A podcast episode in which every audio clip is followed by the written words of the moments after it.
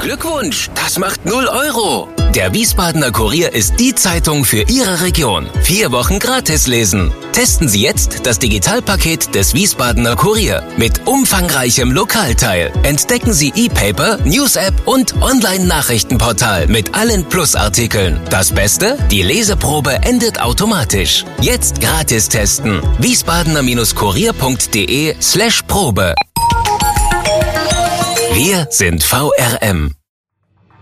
Schröder trifft. Warum machen Sie, was Sie machen?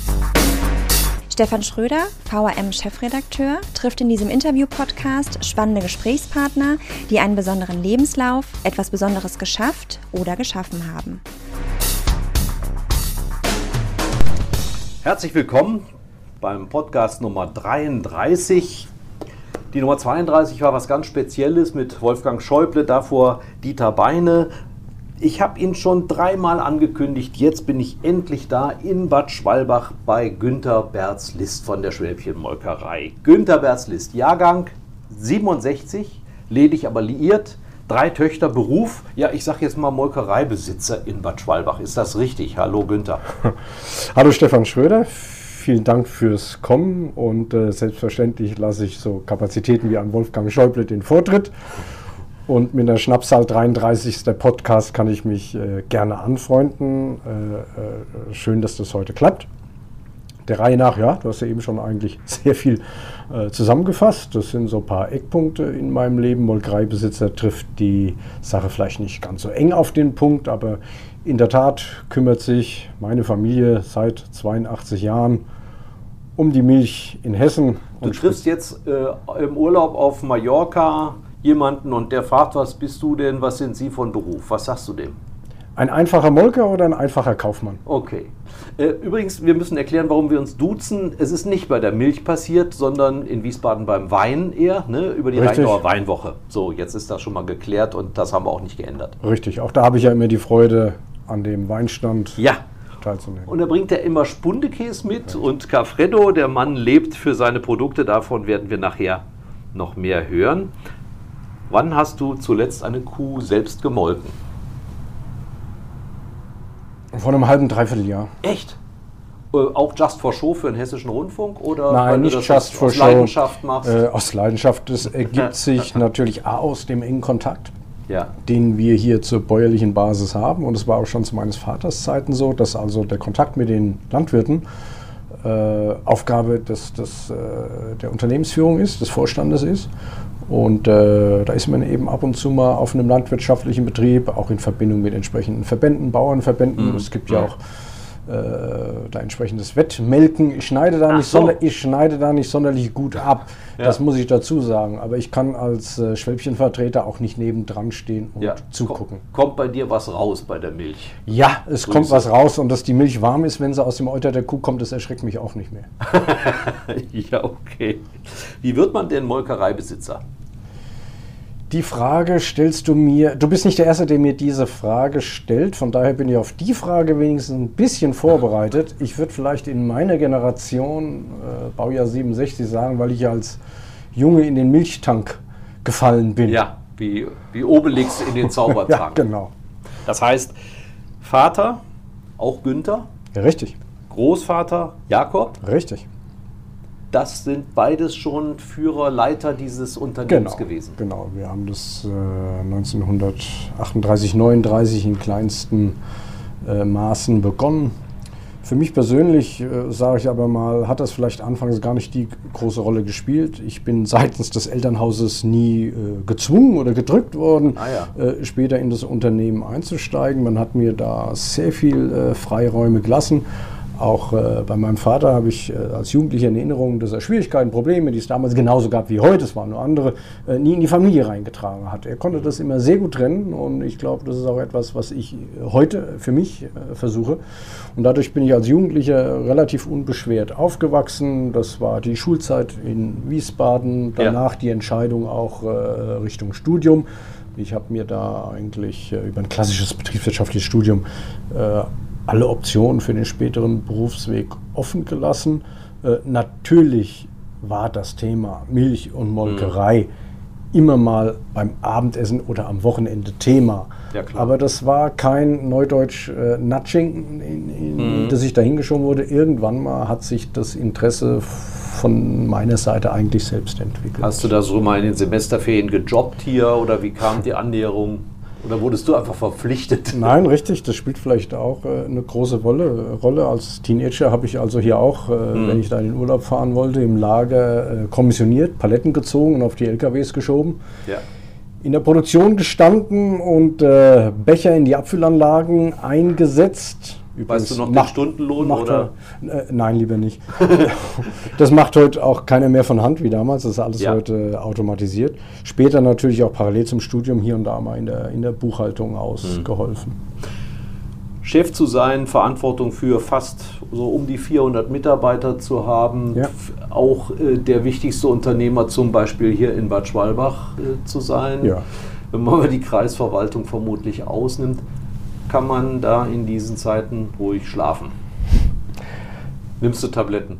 Auf die, ja, aber nicht dafür. Nein, äh, auch auf die Frage bin ich ein kleines bisschen vorbereitet, weil man im Laufe seines Lebens in den letzten 10, 20, 25 Jahren auch immer gefragt wird, äh, unabhängig von der aktuellen Situation rund um Corona herum, Covid-19, wie gehst du damit um? Wie gehst du mit der Verantwortung um und tagtäglich auch? Und dann ist das Ganze auch noch deine eigene Scholle, also ein Ja. Stück weit zumindest deine eigene Scholle.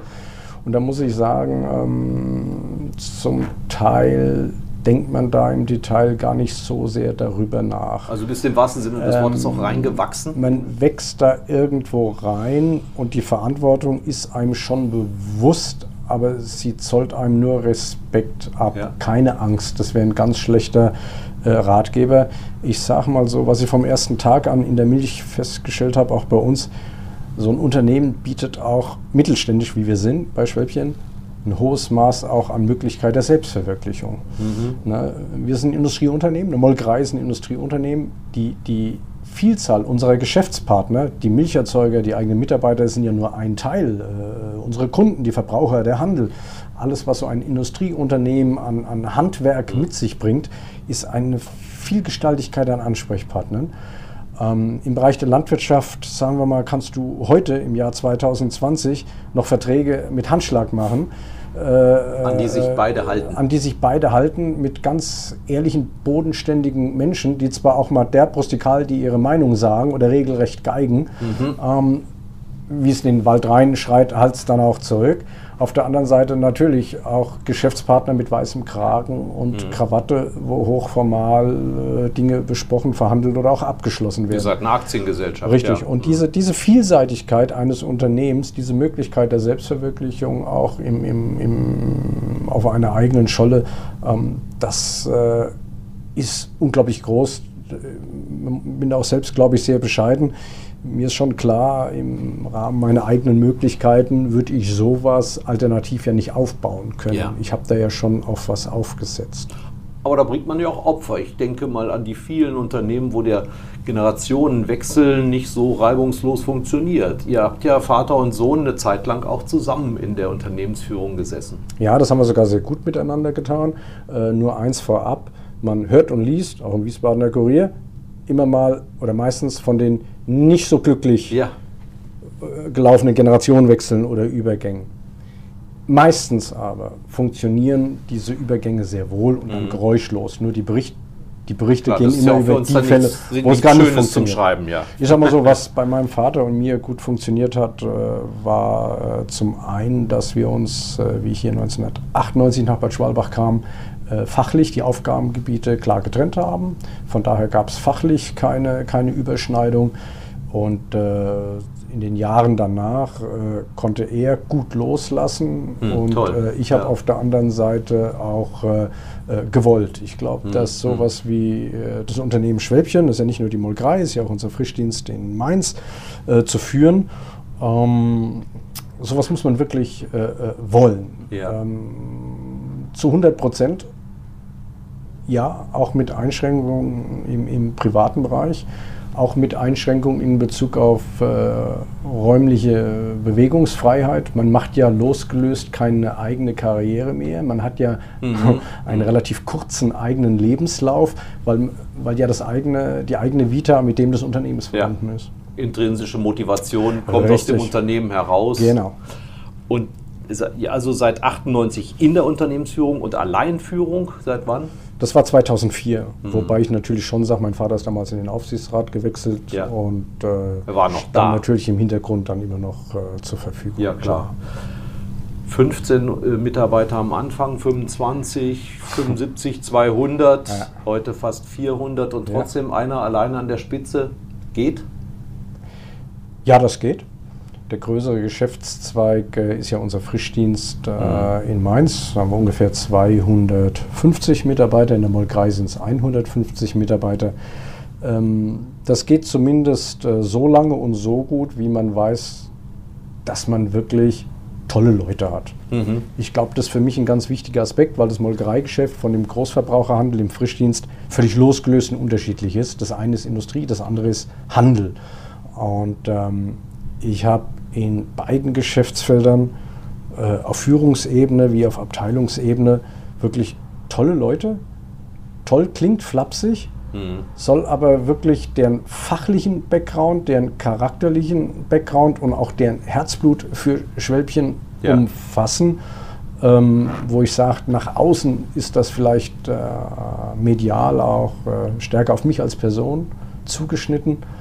Aber ich bin da wirklich nur ein Zahnrad von ganz vielen. Also ich habe da wirklich unwahrscheinlich viel kompetente Leute im Hintergrund. Könnte mir vorstellen, dass Schwäbchen auch ein Arbeitgeber ist, bei dem Generationen beschäftigt sind. Habt ihr solche Ja. Dynastien in der Arbeitnehmerschaft? Ja, das zeichnet sich nicht nur in der Unternehmensspitze ab, das Ja. haben wir, äh, diese, diese, diese, dieses, dieses familiäre Denken auch, äh, ja, wir sind eine kleine börsennotierte AG, aber wir denken wirklich nicht in Quartalen, wir denken noch nicht mal in Jahresberichten, wir denken Ja. wirklich in Dekaden und äh, Generationen und wir haben hier an anderer Stelle auch äh, Vater, Sohn, Töchter, auch Brüder, Geschwister, Konstellationen gehabt. Auch schon heiraten Ähm, gestiftet?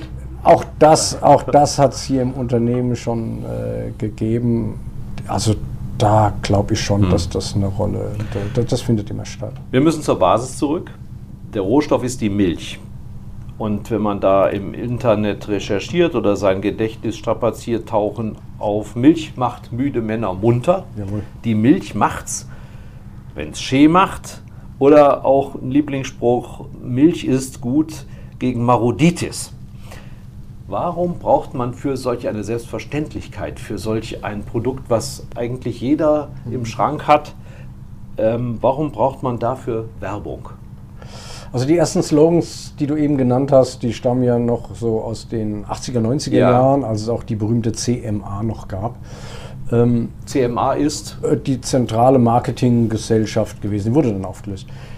Ich sage mal so, Milch ist ein Grundnahrungsmittel und Milch ist vor allem ein, ein gutes und auch ein, ein schönes Lebensmittel. Aus Milch kann man ja eine wunderbare Vielfalt an Milch- und Käseerzeugnissen er muss hier nur mit der Hand über den Tisch Ja, weisen, dann äh, sehe ich schon, was da alles draus Ver- geworden Richtig, ist. ja. aber äh, selbst wenn wir mal Milch, Sahne, Quark und Joghurt und, und kalten Kaffee und äh, solche Artikel, die äh, Spundekäse, grüne Soße verlassen, wenn wir an die Vielfalt einer Käsetheke denken, Ja. Wenn wir an Milchbestandteile in Süßwaren, in Backwaren denken, wenn wir im Snackbereich an eine Pizza oder so denken, wo sich Käse, also wenn man wirklich mal sich überlegt, auch in Ja. weiterverarbeiteten Produkten, Torten, Kuchen. Ja, auf der Pizza ist der überall- Büffelkäse, ne? Genau. Das ist jetzt mal dahingestellt, ob Ja. von der Kuh oder dem Büffel, die hat mehr Fett. Ja, das ist aber dann schon der Unterschied und länger. Ne?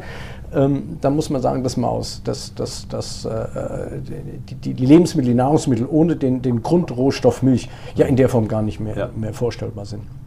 Dass vielleicht der Liter Milch getrunken nicht mehr so populär ist, Mhm. wobei das ganz aktuell durch Corona sogar wieder sich gedreht hat. Aber in den letzten Jahren die klassische Konsummilch äh, gewisse Absatzverluste oder Mengenverluste im deutschen, auch im europäischen Markt, sogar im weltweiten Markt hinnehmen musste.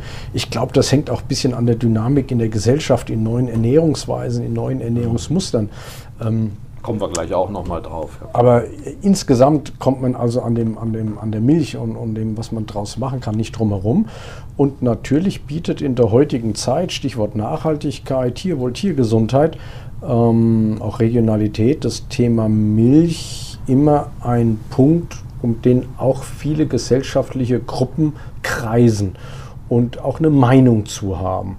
Und äh, auch ein Liter Milch, ein Becher Sahne, ein Päckchen Quark jeden Tag aufs Neue zu verkaufen, hm. ja, das ist natürlich in der heutigen Zeit auch etwas anderes äh, wie früher. Ihr steht unter strenger Beobachtung. Ich sage jetzt nicht nur von den staatlichen Stellen, sondern Richtig. gesamtgesellschaftlich. Kürzlich habe ich gelesen, da wurde eine Molkerei ähm, deshalb im Internet, ich sag mal, an, angekäst, weil da von Weidehaltung die Rede war ja. und die Viecher standen aber alle im Stall. Also ja. wie natürlich ist denn noch die Herstellung? Wie ähm, nah bin ich als Verbraucher an dem Produkt? Ich habe gelesen, 20.000 Kühe arbeiten für dich. Ja. ja äh, verteilt auf, ich sag mal, vom Edersee bis zum Odenwald, die Richtig. Höfe in etwa.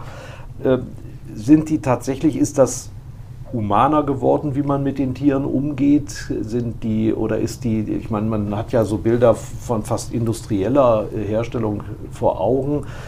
Wie wichtig ist das für euch? wenn ihr mit den Bauern Kontakt habt, wie die Tiere gehalten werden und auf welche Weise die Milch gewonnen wird. Das ist für Schwäbchen ein ganz wichtiger Punkt. Und was ich eben gerade über die Unternehmens- oder Betriebsgeneration sagte, das ja. spiegelt sich parallel dazu auf unserer landwirtschaftlichen Seite äh, eins zu eins wieder. Mhm. Ne, ähm, wir arbeiten da seit Jahrzehnten und auch generationenübergreifend mit Landwirten zusammen. Ich will nicht sagen, dass ich jeden kenne. Und ich will ja. auch nicht sagen, dass ich bei jedem schon im Stall war und gemolken habe. Aha aber äh, einen Großteil der Landwirte äh, kennen wir hier wirklich persönlich. Ähm, das sind alles bäuerliche Familienbetriebe, die vielleicht ein, höchstens zwei fremdangestellte Mitarbeiter haben, mhm. äh, die im Schnitt 65, 66 Tiere im Stall halten. Mhm. Ja, Geografie ja. ungefähr äh, mhm. von nördlich vom Edersee bis fast runter am Neckar und vom Westerwald bis tief in den Vogelsberg. Das ist so ein bisschen der äh, geografische Brit.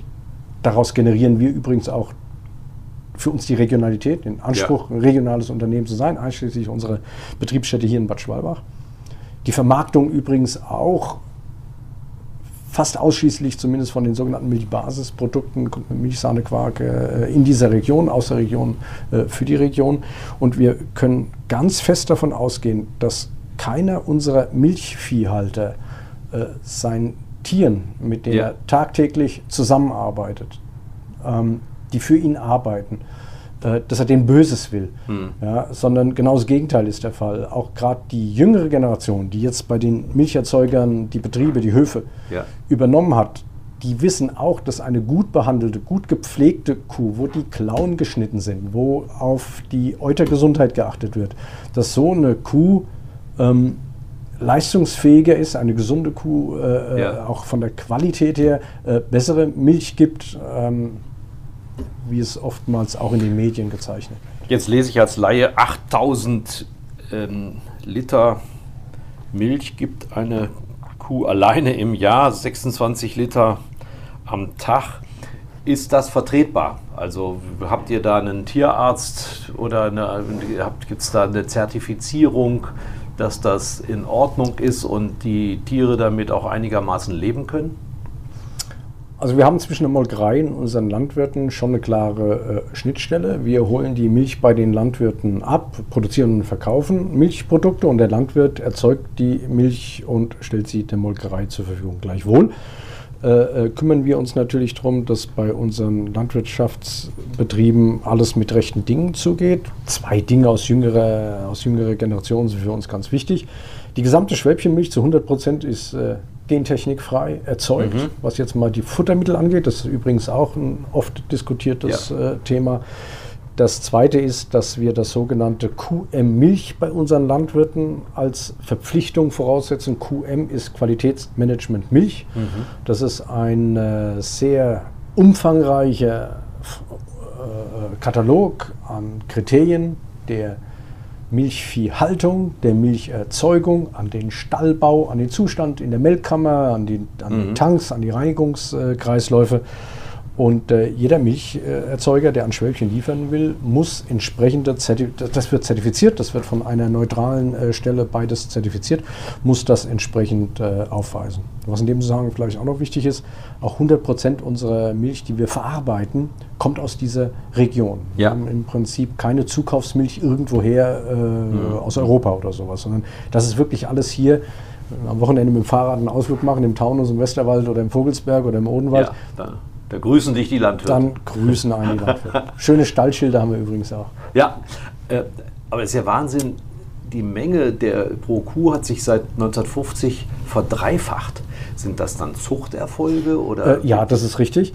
Ähm, die Zahlen, die du eben nanntest, das sind Durchschnittswerte. Die kann Ja. ich aber im Prinzip so bestätigen. Die sind natürlich je nach Rasse äh, unterschiedlich. Mhm. Also beispielsweise im nordhessischen Gebieten haben wir stärker die sogenannte Rasse der Holsteins. Und Ja. äh, äh, ab dem Main südwärts, Stichwort Weißwurst-Äquator, haben wir eher sogar äh, Rotvieh stehen. Ähm, damit steht ein Feld bisschen auch die Milchleistung. Aber in der Tat, über die Generation hinweg hat sich das über die Genetik äh, Ja. so, so ergeben. Auf der anderen Seite muss man auch sagen, würde natürlich wie vor 30, 40 Jahren eine, eine, eine, Milchkuh ihre 10, 12 Liter geben, äh, würde das natürlich auch die Wirtschaftlichkeit äh, der bäuerlichen Betriebe sehr einschränken. Ja, du kannst dir ja bei YouTube auch Filme angucken, wie diese Kühe selbstständig in so einen Stand reintreten und gemolken werden. Das ist ja heute auch Wahnsinn. Ich meine, früher mussten die morgens und abends dann den Schemel unter die Kuh stellen. Äh, Heute geht das ja fast automatisch, ja. Also ich glaube, wir haben keinen Landwirt mehr, wo der Schemel äh, äh, benutzt wird. Ansonsten gibt es natürlich verschiedene Möglichkeiten, äh, Kühe zu melken. Ähm, ich muss sagen, dass eigentlich die moderneren Melkformen für das Tier, für die Milchkuh, die angenehmeren sind. Das fängt schon mal damit an, dass die Milchkuh sich melken lassen kann, Ja. wenn sie möchte, Ja. wenn sie das Bedürfnis da hat. Das war natürlich vor einigen Generationen nicht der Fall. Da, da, da, Da stand und nichts zu sagen. Mit der, mit der Performance, wann, wann, wann der, der Bauer in den Kuhstall geht und, und melkt, melken will und, und wie er melkt. Die heutige Melktechnik ist so modern, das sind Melkkarusselle, auch Melkroboter, aber natürlich auch noch klassische Fischgrätenständer, ähm, dass da die Kuh wesentlich individueller betreut wird. Ich kann auch für unsere Landwirte sagen, dass die bei der Gelegenheit sich natürlich auch immer das Tier als Ganzes anschauen und auch die Datenermessung, das sieht dann aus wie ein Hundehalsband, das ist ein sogenanntes Kuhhalsband, Ja. ähm, dort die ganzen Daten des Tieres äh, erfasst werden. Wann hat sie das letzte Mal getrunken? Wie lange hat sie gelegen? Wie lange ist sie gelaufen? hat Also sie, so eine Apple sie- Watch für die Kuh. Richtig. Hat sie zu lang gelegen? Hat sie vielleicht was an den Klauen? Ja. Äh, wann hat sie wie viel getrunken? Ach, und ja. kamen zum Beispiel auch Kühe überhaupt nichts ans Trinken? Man redet immer von Nachhaltigkeit und Tierwohl. Kühe Hm. sind Herdentiere. Also Stefan Schröder, man muss sich irgendwie um die ersten zehn Kühe einer Herde nie Sorgen machen, weil Ja. das sind die Alpha-Tiere. Die Ja. kommen immer ans Wasser, ans Futter zum Melken und an den Salzleckstein. Man muss sich eigentlich Gedanken in der Herde machen um die Um die Nachzügler. um die letzten zehn Kühe. Ja. Ähm, Tierwohl ist, äh, muss man auch immer irgendwie auf die gesamte Herde, Herde beziehen. Hm. Und äh, ja, da, da bietet auch die Melkform entsprechend unterschiedliche Ansätze dazu. Also ich, ich habe mir jetzt schon fest vorgenommen, ich werde mit Sicherheit zum Bauer Kunz auch noch ich nehme dich mal mit zum Melken. Zum, ja, oder so. Zum, Ich nehm dich mal mit Gute zum Idee. Aus der, aber der Kreis Landwirt, den ich mal besucht habe, der hatte sogar eine, eine Bürste, wo die Kühe sich selber massieren konnten. Ne? Die gehen dann durch so einen, so einen Äh, unter ja. der Bürste her. Da sind wir auch wieder bei der Alpha-Kuh, die steht die ganze Zeit unter die Bürste und die anderen kommen nicht rein. Das ist ein, ein sehr menschliches Verhalten. So ist der Ähm, Begriff Abbürsten entstanden wahrscheinlich. Äh, es gibt auch heute äh, so in, in, in diesen heißen Sommern, die wir jetzt inzwischen haben, übrigens ein schöner, äh, moderner Boxenlaufstall, Ja. ist heute meistens nach einer Seite komplett offen. Ja, Da ja, weht ja. immer ein wunderschöner Wind durch und trotzdem haben die leichte Berieselungsanlagen, das ist wie so ein feinstäubiger Nebel, der also bei der Hitze dann über die Herde verteilt wird. Da Ja. gibt es tolle Sachen. Trotzdem, Bauern, hätte ich beinahe gesagt, sind arme Schweine. Wir haben Trecker-Demos. Frau Klöckner sollte aufpassen, wenn sie zu irgendwelchen Kongressen geht, dass sie mit den Bodyguards unterwegs ist. Klöckner, unsere aus Rheinland-Pfalz stammende Ministerin. Der, der Druck ist unverändert hoch. Äh, Qualität, Menge auszustoßen, ständig kontrolliert zu werden und auch trotzdem ja ähm, ähm, dauernd Infusionen von der EU zu bekommen. Wie macht sich das in der Zusammenarbeit mit den Landwirten bemerkbar? Ihr seid ja fast täglich in Kontakt. Also ich sag mal so, äh, dadurch, dass wir mit unseren Landwirten täglich in Kontakt sind, kriegen wir vielleicht hier und da die Kritik, die eigentlich an die Politik gerichtet Ja, werden genau. müsste. Sei es die in äh, Berlin oder die in Brüssel, auch ab und zu mal abends in unseren allabendlichen Veranstaltungen, großen Bauernversammlungen zu spüren. Ähm, Das ist aber ein anderes Thema. Ich Jetzt mal so, spielt, der, ähm, jetzt spielt der in der Joghurtdose rum, das hört man auf dem Mikro. Mhm. ich sag mal, für, für uns ist erstmal, wie, äh, müsstest du die Landwirte fragen, aber Ja. jeder unserer Milcherzeuger möchte zunächst mal, so wie du und ich, aus seinem Beruf heraus auch sein Einkommen erzielen. Und kein Landwirt ist gerne Almosenempfänger mhm. aus Brüssel oder Berlin. Also ja. jeder unserer Landwirte würde am liebsten mit dem ich sag mal, Milchpreis, Fleischpreis, Eierpreis, Getreidepreis oder wie auch immer, Gemüse, Obstpreis alleine zurechtkommen. Ich glaube, das kann ich einfach mal für, für, für die Landwirtschaft generell sagen, obwohl es mir nicht zusteht. Ich bin, wie gesagt, einfacher Molker ja. und, und, einfacher Kaufmann. Ähm, es ist auch nicht immer das Preisbild, das ja. nicht stimmt. Hm. Man kann zwar sagen, der Milchpreis ist immer schlecht gewesen. Ähm, Ihr seid da ja zwischen Baum und Borke, ne? Der Handel drückt richtig. dich und ja. du musst den Bauern ja. anständig was bezahlen, sonst richtig. hast du bald keine mehr. Da sind jetzt wie viel? 33 Cent? Zahlt äh, wir sind im Moment bei 33 Cent, ja. ja. Wobei man sagen ja. Ist das ein politischer ist, Preis? Ist, nein, äh, das ist ein erwirtschafteter Preis. Ist gleich, ist gleich ein anderes Thema. Bei den Landwirten spielt aber neben dem Preis, der ihnen bezahlt wird für die Agrargüter, im Moment das Thema der Auflagen die sie ja. zusätzlich bekommen sollen, eine große mhm. Rolle. Wobei das auch nicht unbedingt die Auflagen als solches sind. Die meisten Landwirte, die ich kenne, auch aus dem Milchbereich, sind dazu bereit, ja. diese Auflagen auch zu erfüllen, weil sie, wie gesagt, heute aufgeklärt junge Landwirte sind. Das ist nicht, wie ich vor 20 Jahren angefangen habe, saß abends in einem Bürgerhaus mit 60, 70 Milchlandwirten und da rumorte die Stimmung. Wenn ich heute sowas mache, klappt die Hälfte ihrer Laptops abends erst mal hoch und sagt, das stimmt ja gar nicht, was du sagst, oder er hat recht. Also beide Varianten.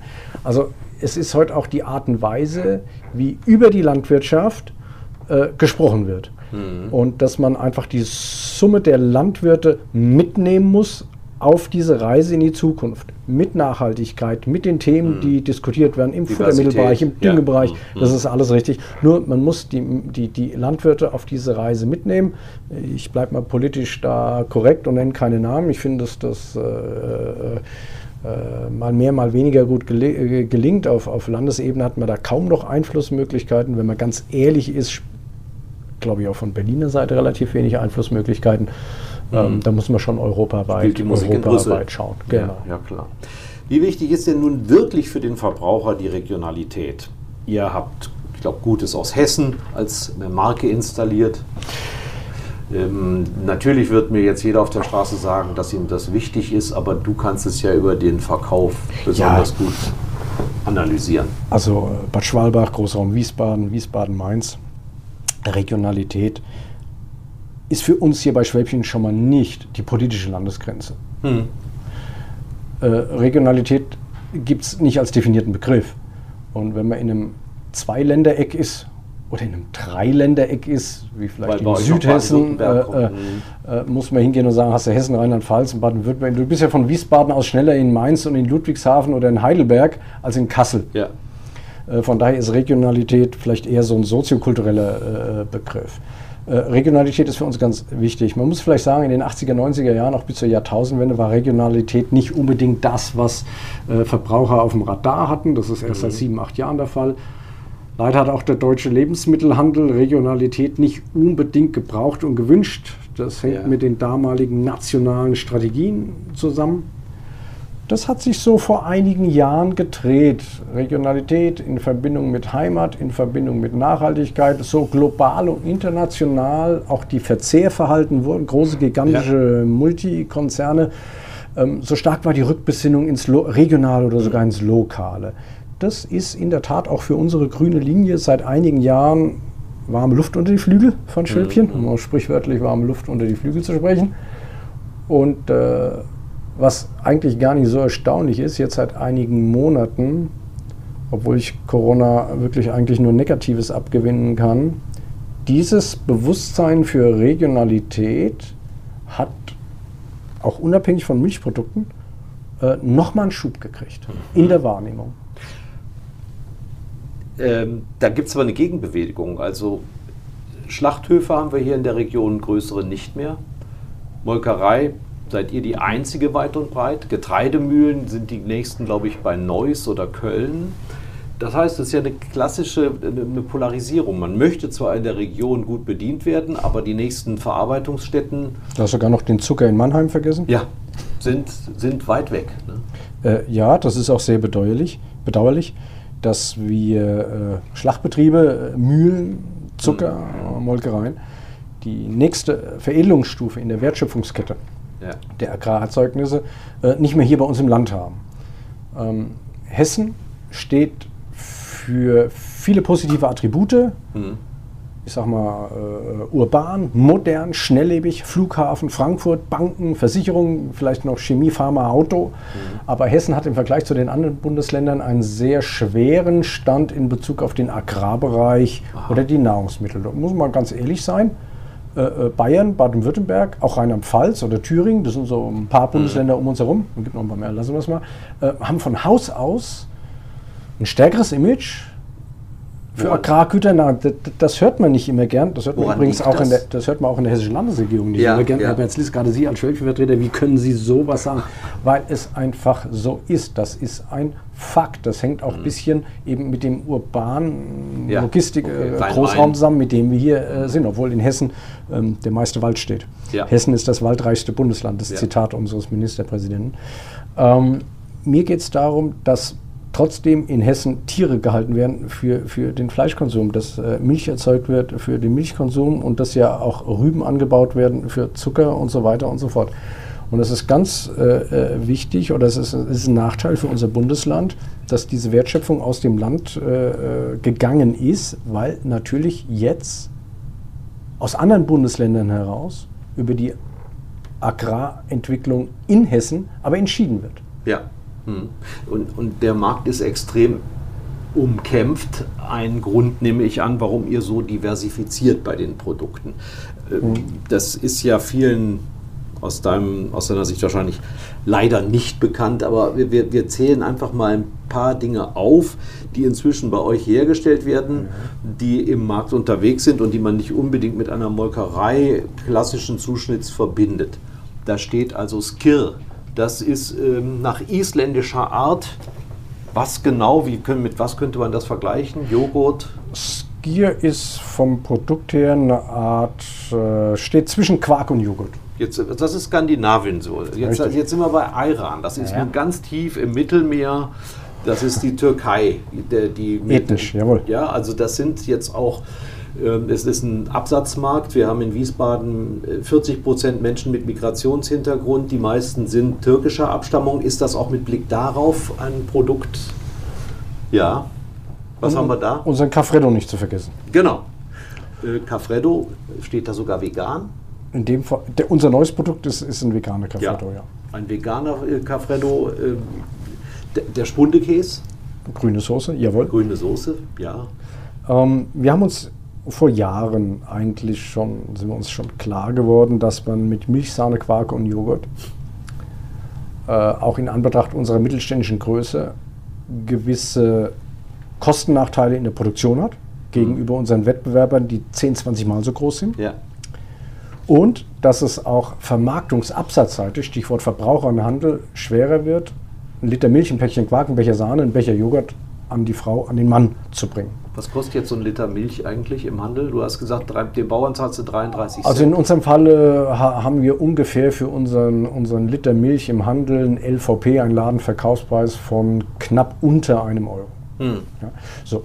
Wenn man äh, in so einem urbanen Großraum lebt, wie wir das tun, wenn man gleichzeitig weiß, dass Familien immer weniger zu Hause essen, vielleicht noch am Wochenende gemeinsam gekocht wird, wenn überhaupt, dass viele Menschen in Betriebskantinen außer, außer Haus einfach essen. Da muss man sich ja gerade als mittelständische Molkerei Gedanken darüber machen, wie positioniere ich mich für die Zukunft. Ja. Und ähm, das haben wir vor vielen Jahren getan. Uns ist natürlich da das Thema der To-Go Getränke, mhm. also ja. vom, vom draußen aufhalten her, unterwegs sein, äh, aufgefallen. Wir haben mit Cafreddo in vielen Sorten entsprechende Kaffeegetränke entwickelt. Natürlich ein bisschen in Anlehnung an die Coffeeshops, die in den letzten zehn Jahren in jeder Fußgängerzone wie die Pilze aus dem Boden geschossen sind. Mhm. Natürlich haben wir uns auch ethnische Bereiche angeguckt, das, das, das, das, das ist ganz klar und da spielt das Thema Iran eine große Rolle. Übrigens äh, äh, wissen wir inzwischen, dass äh, also die Hälfte der Verwender von Iran äh, durchaus Deutsche sind. Also ja. nicht, dass nur Türken Ayran trinken. Gut, also mittlerweile kennen Pizza, warum soll er nicht, warum Ayran, nicht auch Ayran trinken? Ja. Also es gibt fast kein isotonisch geschmacklich besseres Produkt. Und das sind Dinge, wo ich sage, die haben uns auch in den letzten Jahren vom Wettbewerb her abgegrenzt. Die sind in einem Großraum Hessen, Rheinland-Pfalz, das nördliche Baden-Württemberg auch äh, wirklich auf viel Zuspruch gefunden. Und daraufhin daraufhin haben wir uns spezialisiert. Und darauf aufbauend lässt sich dann auch wiederum ein entsprechender Auszahlungspreis an die Landwirte auszahlen. Mhm. Ne? Weil das wir, ist so eine Quer so Finanzierung. wir oder so. brauchen einfach äh, Wertschöpfungsprodukte, äh, Ja. um auch hier eine bäuerliche Basis zu halten. Vielleicht noch in Ergänzung zu dem, was ich eingangs sagte. Will da keinem Milcherzeuger im Allgäu oder in, in, in Friesland zu nahe treten. Aber Milcherzeuger in Hessen zu sein und in meiner Generation, auch in der jüngeren Generation, die Milchwirtschaft von seinen Eltern zu übernehmen, wo es ja auch hier Jobalternativen gibt, die Ja. sich vielleicht irgendwo in Niederbayern oder in der Eifel so gar nicht stellen. Und hier gibt es ja, ist ja eine Jobmaschine. Der Großraum Rhein-Main bis dato war ja auch eine Jobmaschine. Also Alternativen zu, zu der Tatsache, an 365 Tagen im Jahr Ja. äh, zweimal in den Stall zu gehen und zu melken. Und, und Urlaub Kannst du vergessen. kannst du vergessen. Ja, und zu sehen, wie parallel dazu Pachtpreise, Grundstückspreise durch die Decke gehen und, und trotzdem hältst du in einer solchen Region eine Milchviehhaltung aufrecht. Äh, da brauchst du ein paar Cent mehr Ja. Einkommen als Milcherzeuger, vielleicht irgendwo wie im norddeutschen Flachland. Auch wegen der Lebenshaltungskosten. Und, ne? Richtig. Und, und deswegen sind wir also darauf angewiesen, gemeinsam mit unseren Landwirten da Mehrwert über solche auch modernen Produkte Ja. zu generieren. Cafredo ist jetzt aber kein Produkt mehr nur hier in der Region. Das Nein, das ist richtig. Also wir sind eigentlich äh, mit drei äh, Umsatz- oder Absatzstandbeinen äh, unterwegs. Das ist natürlich die gesamte grüne Linie, wie hoffentlich die meisten Hörer und Leser kennen. Ähm, natürlich mit den Spezialitäten Spundekäse und grüne Soße. Wo ich auch sage, wir haben ja nicht einen Spundekäse erfunden bei Schwäbchen. Wir haben auch nicht die grüne Soße erfunden, soll Goethes Mutter gewesen Genau, sein. ja. Aber trotzdem haben wir daraus aus einem, aus einem Gastronomieartikel ein, ein Convenience-Artikel gebraucht. Das ist nicht jedem, jeder Frau, jedem Mann danach abends eine grüne Soße zuzubereiten und kann eben Ja. konvenient dazu im Kühlregal äh, äh, greifen. Mit solchen Artikeln, das ist das eine Thema, also die grüne Linie. Dann haben wir das Thema mit den Kaffeebrot. Das ist auch auf die engere Region begrenzt. Hessen, Rheinland-Pfalz, nördliches Baden-Württemberg. Meine Tochter schimpft, dass es äh, den Spundekäse in Köln nicht gibt. das liegt aber nicht an uns. Nicht. Rewe ist nicht interessiert, oder was? Ja, ich sag mal, den Spundekäse, den isst man hauptsächlich dort, Ja. wo es guten Weißwein zu trinken gibt. Ja. Köln Nicht zum Kölsch. fällt da ein bisschen aus dem Raster. Aber ich will da keinem Kölner zu nahe treten. Nein. Äh, einer unserer besten Kunden sitzt in Köln, gar keine Frage. Mhm. So, und das andere, sowas wie, wie ein Cafretto, den wir auch optisch mehr in der Welt des Kaffees verankert haben. Ja. Übrigens, da reden wir ja auch nicht von dem Guten aus der Milch. Mhm. Und wie gesund die ist und wie viel Milcheiweiß da drin ist, sondern da, da erzählen wir, da verkaufen wir die Welt des Kaffees. Ja. Bei Spundelkäse verkaufen wir die Welt des Weins. Mhm. Bei der grünen Soße natürlich auch wieder entsprechende anderen Attribute. Und da sind wir durchaus auch überregional unterwegs. Und ja, man wird es nicht glauben, mit dem Thema Ayran sind wir sogar national Ah. unterwegs. Aha. Auch unter einer eigenen Marke Körfers. Wir kommen jetzt zu der gefürchteten Rubrik auf ein Wort. Bist du bereit? Vor was hast du am meisten Angst? Angst habe ich prinzipiell eigentlich von nichts. Allerdings bin ich als Junge natürlich nicht in den Milchtank gefallen. Also hätte ich Angst davor, dass mir der Himmel auf den Kopf fällt. Nein, das Einzige, was mich wirklich massiv einschränken wär, würde, wären äh, Gefahren für die Gesundheit. Wenn mit der Gesundheit was wäre, beziehungsweise natürlich auch mit der Gesundheit der eigenen Kinder. Davor habe ich jetzt nicht unmittelbar Angst, aber das würde mir am meisten Angst machen. äh, Schreck einflößen. Ja. Was ist dir eine Sünde wert? Dazu reicht deine Interviewzeit nicht. Okay, jeder Mensch ist eitel. Woran erkennt man das bei dir?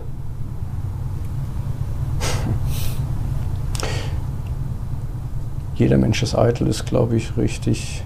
Ich versuche nicht zuletzt durch die Orientierung an meinen Eltern, die sehr bescheiden geblieben sind, zumindest das Ganze immer nüchtern zu betrachten und mit jedem meiner Gesprächspartner adäquat umgehen zu können. Das hat aber nichts mit Eitelkeit zu tun.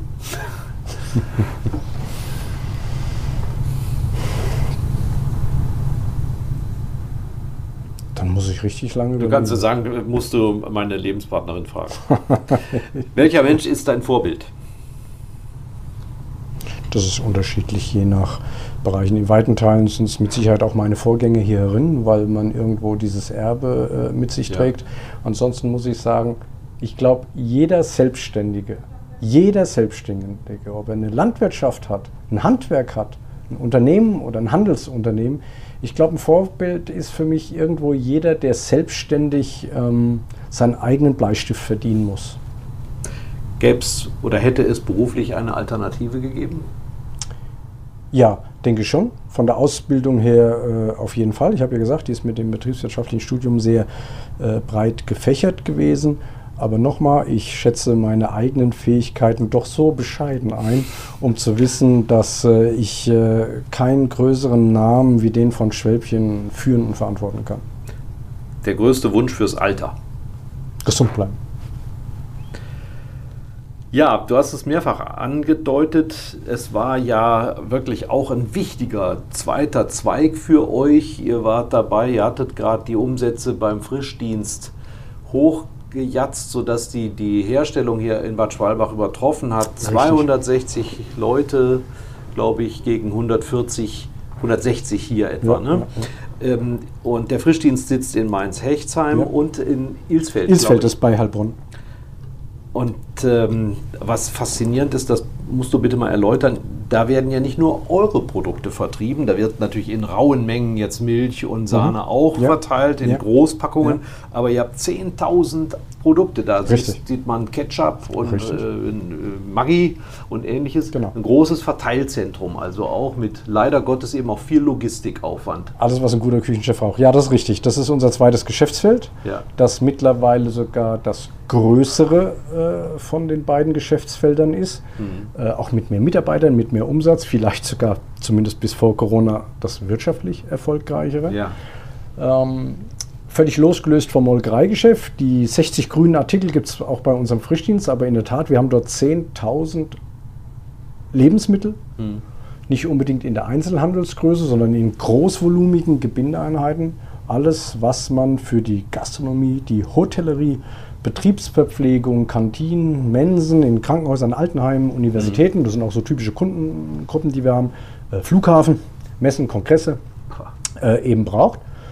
Und äh, dieses Unternehmen hat sich sowohl in der Logistik wie auch im Sortiment, wie auch von den Mitarbeiterinnen und Mitarbeitern her völlig losgelöst von dem der Molkerei entwickelt.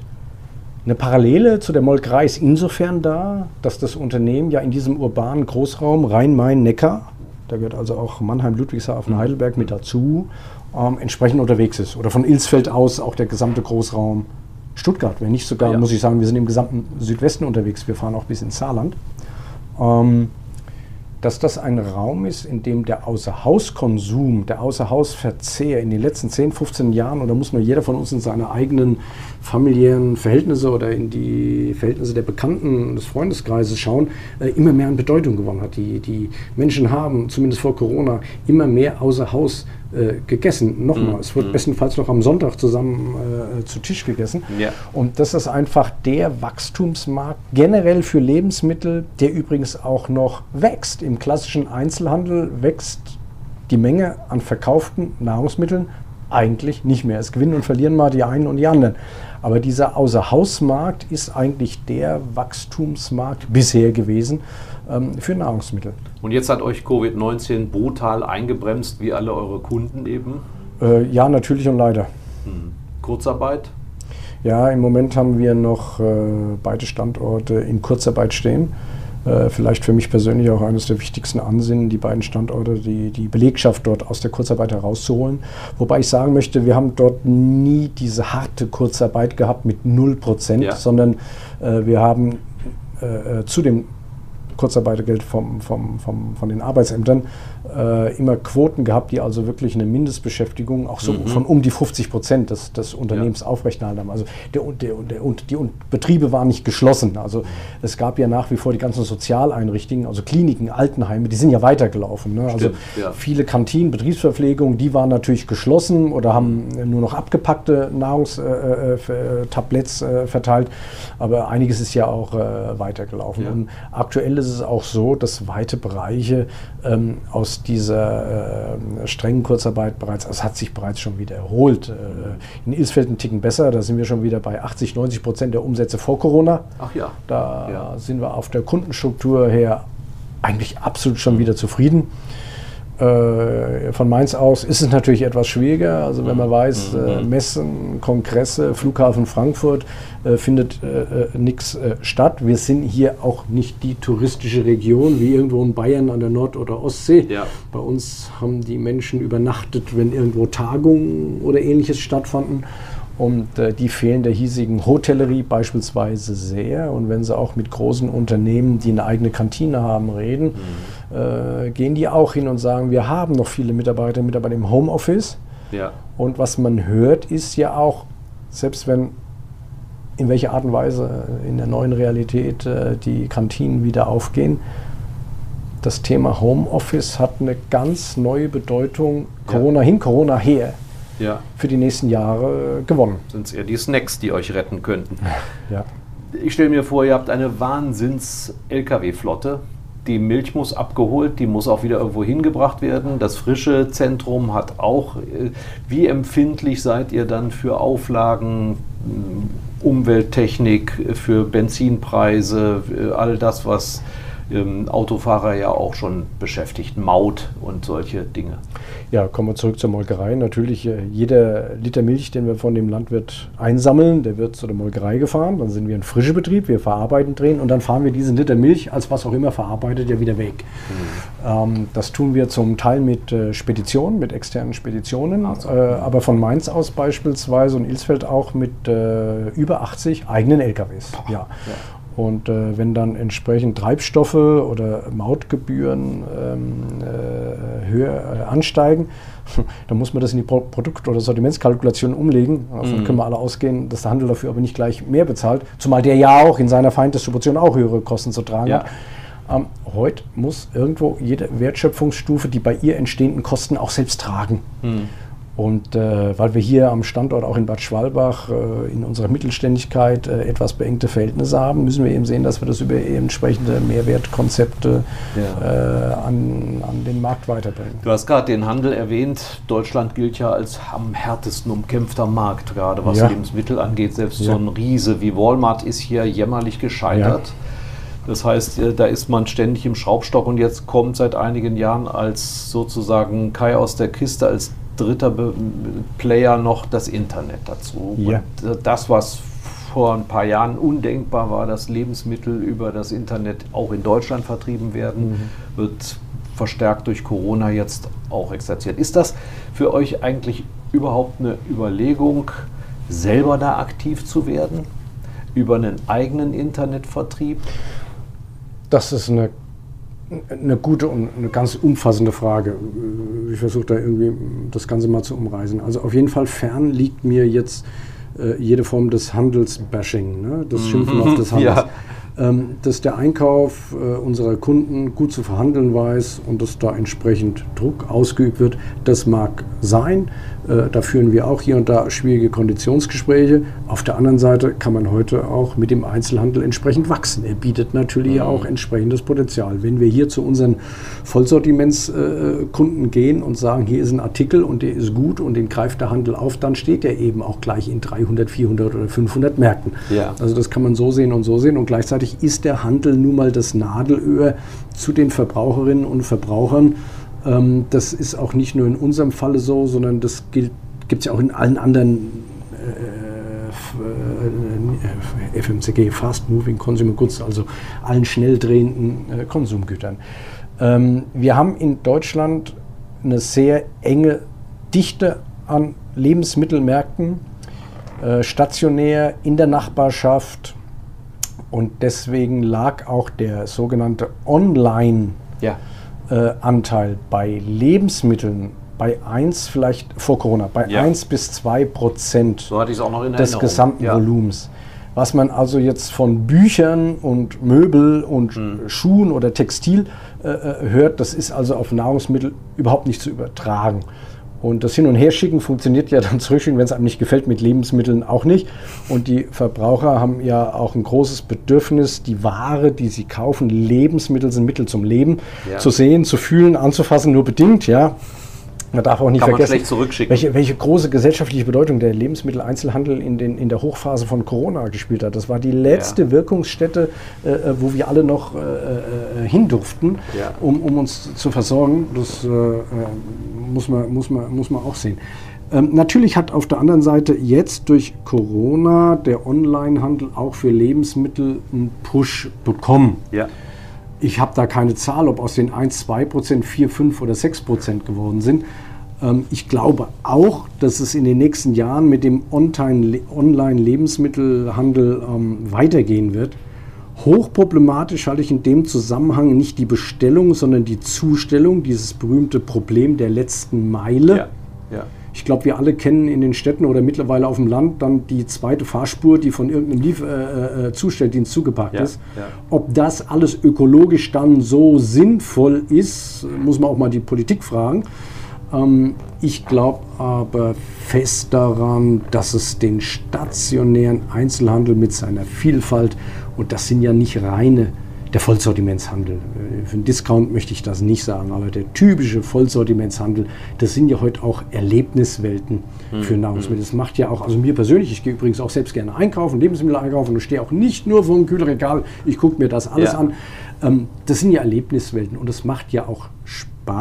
Da muss ich eine Anekdote erzählen. Wir waren ja auch mal zusammen Kaffee trinken zu später Stunde in einem ja. bekannten Wiesbadener Ausflugslokal oder auch einem Speiselokal und du hast die Kellnerin ja äh, examiniert, ob sie Schwäbchenprodukte hätten, was in dem Kaffee für eine Milch drin sei und bist ihr sogar hinter die Theke hergestiegen, um zu kontrollieren, ob da Schwäbchenmilch ist. Das ist das Schicksal, wenn man mit mir abends weggeht.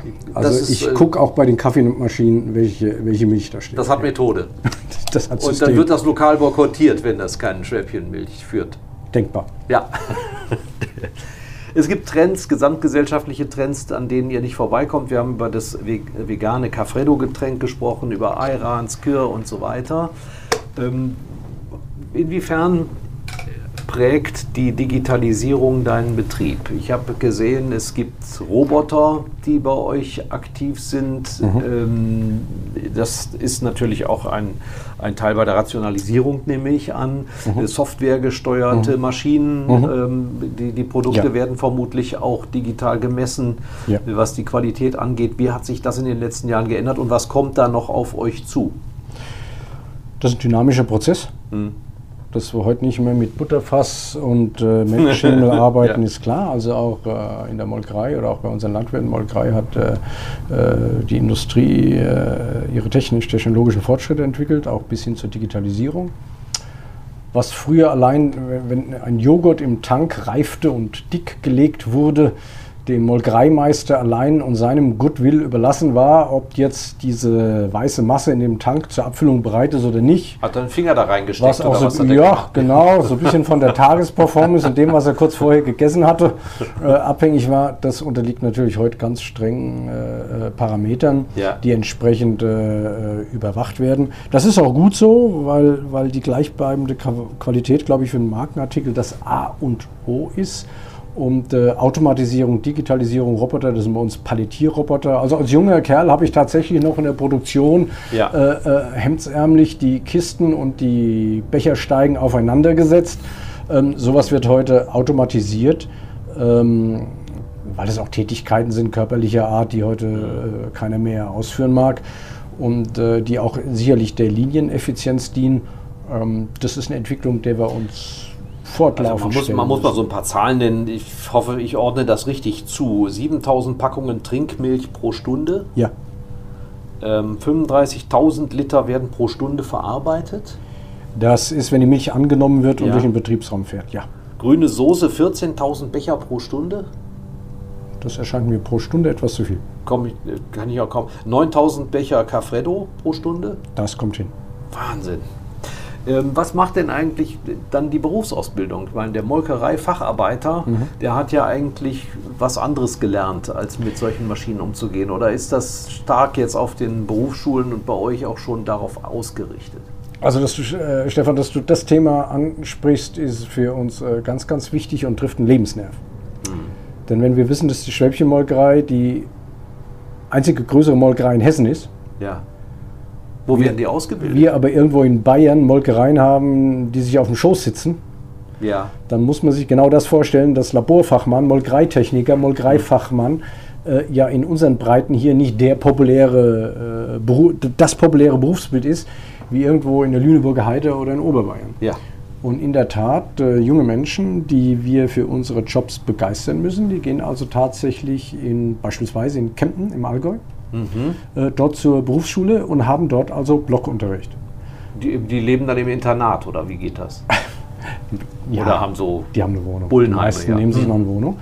Ähm, aber das ist in der Tat, also hier in unseren Breiten, Ja. äh, auch wenn man weiß, was andere Unternehmen ausbilden oder für ausgebildete junge Ja. Menschen dann bereit sind, Anfangsgelder zu bezahlen, das ist ein Riesenthema, ähm, dann ist das für uns ein Lebensnerv, wo wir wirklich uns tagtäglich darum bemühen, hier Fachkräfte, wie gesagt, zu bekommen. Ist ein harter Kampf? Oder? Das ist ein harter Kampf insofern, dass ein junger Mensch, der sich entschieden hat, was mit der Milch zu machen, Technologie oder im Labor. So junge Menschen haben gelernt, an sieben Tagen die Woche zu arbeiten, im Dreischichtbetrieb zu arbeiten. Hygienemaßstäbe auf allerhöchstem Niveau, Schwarz-Weiß-Trennung als Stichwort. Das sind häufig Dinge, die bei jungen Menschen nicht so populär sind. ja. Ähm, Ich muss sagen, diejenigen, die bei uns dann ausgebildet sind, wir haben ja sehr viel pharmazeutische Industrie hier im Großraum, Ja. ich nenne jetzt mal keine Namen oder Chemie, Chemie. Ähm, die jungen Leute sind Anfang 20. Ähm, die werden von solchen Unternehmen mit Handkuss aufgesaugt und dass eine pharmazeutische Industrie mehr bezahlen kann wie, ein, wie eine mittelständische Molkerei ist, glaube Ja. ich klar. Aber das ist ein ganz wichtiges Thema. Aber schüttel mal so aus der Hand so ein paar Berufe, die bei dir unterkommen, die ihr hier vertreten habt. Ja, also zum Beispiel im Labor, Laborantin, Labor, äh, äh, das ist das eine. Dann äh, Molkereifachleute, Ja. äh, äh, äh, Männlein wie Weiblein. Ja. Molkereitechniker, rein theoretisch auch, Männlein wie Weiblein. Ähm, den gesamten Bereich der Instandhaltungstechnik, Mechatroniker, Elektriker, äh, auch Schlosser, das sind äh, mal um, um technische Bereiche zu nehmen. Ähm, ja, bis Fahrer. hin zu, bis hin zu Lagerist. Äh, ja, oder bleiben wir äh, Lebensmitteltechnologin, Lebensmitteltechnologen. Also sehr vielfältig. Ja. Auch, was wir festgestellt haben, wenn wir aus Handwerksberufen, Köche, Bäcker, die Ja. wir bei uns beschäftigen, die bringen dieses Grundverständnis für Hygiene, Qualität, Lebensmittel, auch Arbeitszeiten von vornherein mit. Ich muss noch mal persönlich werden. Man kann sich vorstellen, dass auch du 24-7 unterwegs bist, aber gibt es auch Freizeit für den Chef? Machst du Sport? Gehst du in die Oper? Also ich muss dazu sagen, meine, meine, meine Freizeit, mein, mein, mein Hobby ist mein Beruf, mein Beruf Ja. ist Hobby. Also ich will mich nicht mit den Großen Sports vergleichen, aber ein bisschen ist es so, ähm, dass man irgendwo 24 Stunden für diesen Betrieb lebt und denkt. Das ist nicht immer belastend, aber irgendwo der letzte Gedanke, wenn Ja. du ins Bett gehst, gilt der Firma. Ohne dass es was Konkretes wäre. Natürlich hat einen mal was gefreut oder geärgert, aber meistens ist es einfach so ein latentes Hintergrundrauschen. Wenn Ja. man morgens aufwacht, hat man die Augen noch nicht auf und da ist sozusagen der erste Gedanke auch schon wieder beim Betrieb. Übrigens, das teile ich mit unseren Landwirten, denen geht es im Prinzip genauso. Ja, klar. Das ist kein konkreter Gedanke, dass man sagt, ach, heute hast du den, den Termin, schön oder blöd. Gibt es auch, Mhm. aber meistens ist es einfach so ein Hintergrundrauschen. Und daran gewöhnt man sich, da wächst man rein. Wie gesagt, da habe ich auch von der Familie her äh, gute Vorbilder und damit weiß man dann umzugehen. Von daher ist Hobby Beruf und Beruf Hobby. Und die reine Zeit, weil du Sport fragst, die wird dann irgendwo ein bisschen schwierig. Natürlich versucht man äh, möglichst viel Zeit auch mit den Kindern zu verbringen. Sport ja, also ich kriege in der Woche in unserem Wiesbadener Stadtwald äh, einen Marathon hin. Doch, ja. Allerdings auf drei Tage aufgeteilt, nicht, nicht am Stück. Ja, okay. Nicht am Stück. Ähm, das ist ein Ding, wo ich auch sage, da kommen sie auch nicht schlauer aus dem Wald wieder raus. Mhm. Aber ähm, man sortiert sich ein bisschen und was ich auch sagen kann, bei Wind und Wetter. Gibt es ein Getränk oder ein Produkt aus deiner Palette, das dir besonders zusagt, von dem du nicht wegkommst? Also ganz ehrlich, wenn ich morgens äh, noch einen warmen Kaffee trinke und kann da eine Frischmilch von uns aufmachen, ziehe ich mir den ersten Schluck aus der Packung direkt in den Schlund rein. Ansonsten muss ich sagen, ja, also das mit dem Caffretto gefällt mir schon sehr gut dann den Tag über. Ähm, eigentlich bin ich von all unseren Produkten begeistert. Letzte Frage. Gerne. Drei Töchter, Ja. Da geht natürlich jetzt, du, bei euch waren das jetzt äh, drei Männer, die die Generationenübergaben jeweils geschafft haben. Deutet sich da irgendwo bei den Töchtern an, dass sich. Also als erstes will ich, ich falle dir ungern ins Wort, das weißt du. Ja. Äh, Respekt vor einem Redakteur. Aber als erstes äh, vielleicht auch noch, äh, ich habe eine Schwester. Ah ja. Und meine Schwester ist äh, auch im Aufsichtsrat der Gesellschaft. Also weil du jetzt so den Übergang zu den Töchtern, also so Ja. viel dazu, okay. Ge- jetzt- Gegendert seid ihr schon. Wir sind schon gegendert, ja. ja. ist ja auch die Milch. ja. So, und äh, gibt es, ich meine, du übst selbstverständlich keinen Druck aus auf die äh, Kinder, ist Richtig. klar. Aber manchmal merkt man das ja, dass sich jemand schon von den Kindern mehr interessiert, mal nachfragt und ähnliches, äh, ob das womöglich ein Beruf für einen wäre oder. Also ich weiß von meinen Kindern inzwischen, weil sie ja zum Teil auch jetzt schon in der Volljährigkeit sind, dass es sie auch mit einem gewissen Stolz erfüllt, wenn sie irgendwo einkaufen gehen und sehen da mehrere Ja. Meter grüne Produkte, die sind vom Papa. Ja. äh, ganz so platt ist es nicht. Oder wenn hier irgendwo im Großraum Rhein-Main-Neckar die grünen LKWs mit einem Mainzer Nummernschild übrigens rumfahren, dann freuen die sich auch. Mhm. Ja. Also das hat auch seine Werbewirkung innerhalb der eigenen Familie. Mhm, Ähm, ansonsten halte ich das eigentlich auch sehr offen. Ja, ja. Vom bisherigen Werdegang her traue ich es allen zu. Das Mhm, ist nicht das Thema. Ähm, ob in einigen Jahren, ich bin ja auch erst 53, Ja, ja, Ähm, ist noch ein bisschen Zeit. ob ich noch ein bisschen, ich habe noch ein bisschen Zeit und bei den Kindern muss man sich überlegen, ob das auch wieder unmittelbar die operative Führung sein muss, wie das bei meinem Großonkel, Vater und mir war. Oder ob das auch in einer Konstellation sein kann, wie es jetzt meine Schwester, deswegen habe ich das eingeworfen, ja. ist, dass man sagt, dass das Engagement der Familie in diesem Unternehmen, Nicht das soll ja auf jeden wichtig, Fall ja. bestehen bleiben. Ja. Ob das immer die operative Führung ist, weil ich ja wie gesagt auch meine unwahrscheinlich guten Führungskräfte in beiden Geschäftsfeldern sehe, Ja. ob man das eventuell auch nur über den Aufsichtsrat, den wir haben, gestalten kann. Man kann ja auch eine aktive Rolle im Aufsichtsrat, beispielsweise den passiven Aufsichtsrat, einen aktiven Aufsichtsrat. Das muss die Zukunft zeigen. Ich glaube, da haben wir viele Möglichkeiten. Da denke ich im Moment noch nicht so sehr dran. Wirst du den 100. Geburtstag der Firma noch äh, aktiv im Job erleben? Ich kämpfe dafür. Das sind noch 18 Jahre. Ich kämpfe dafür. Kompliment. Vielen Dank fürs Gespräch. Ein Angebot der VRM.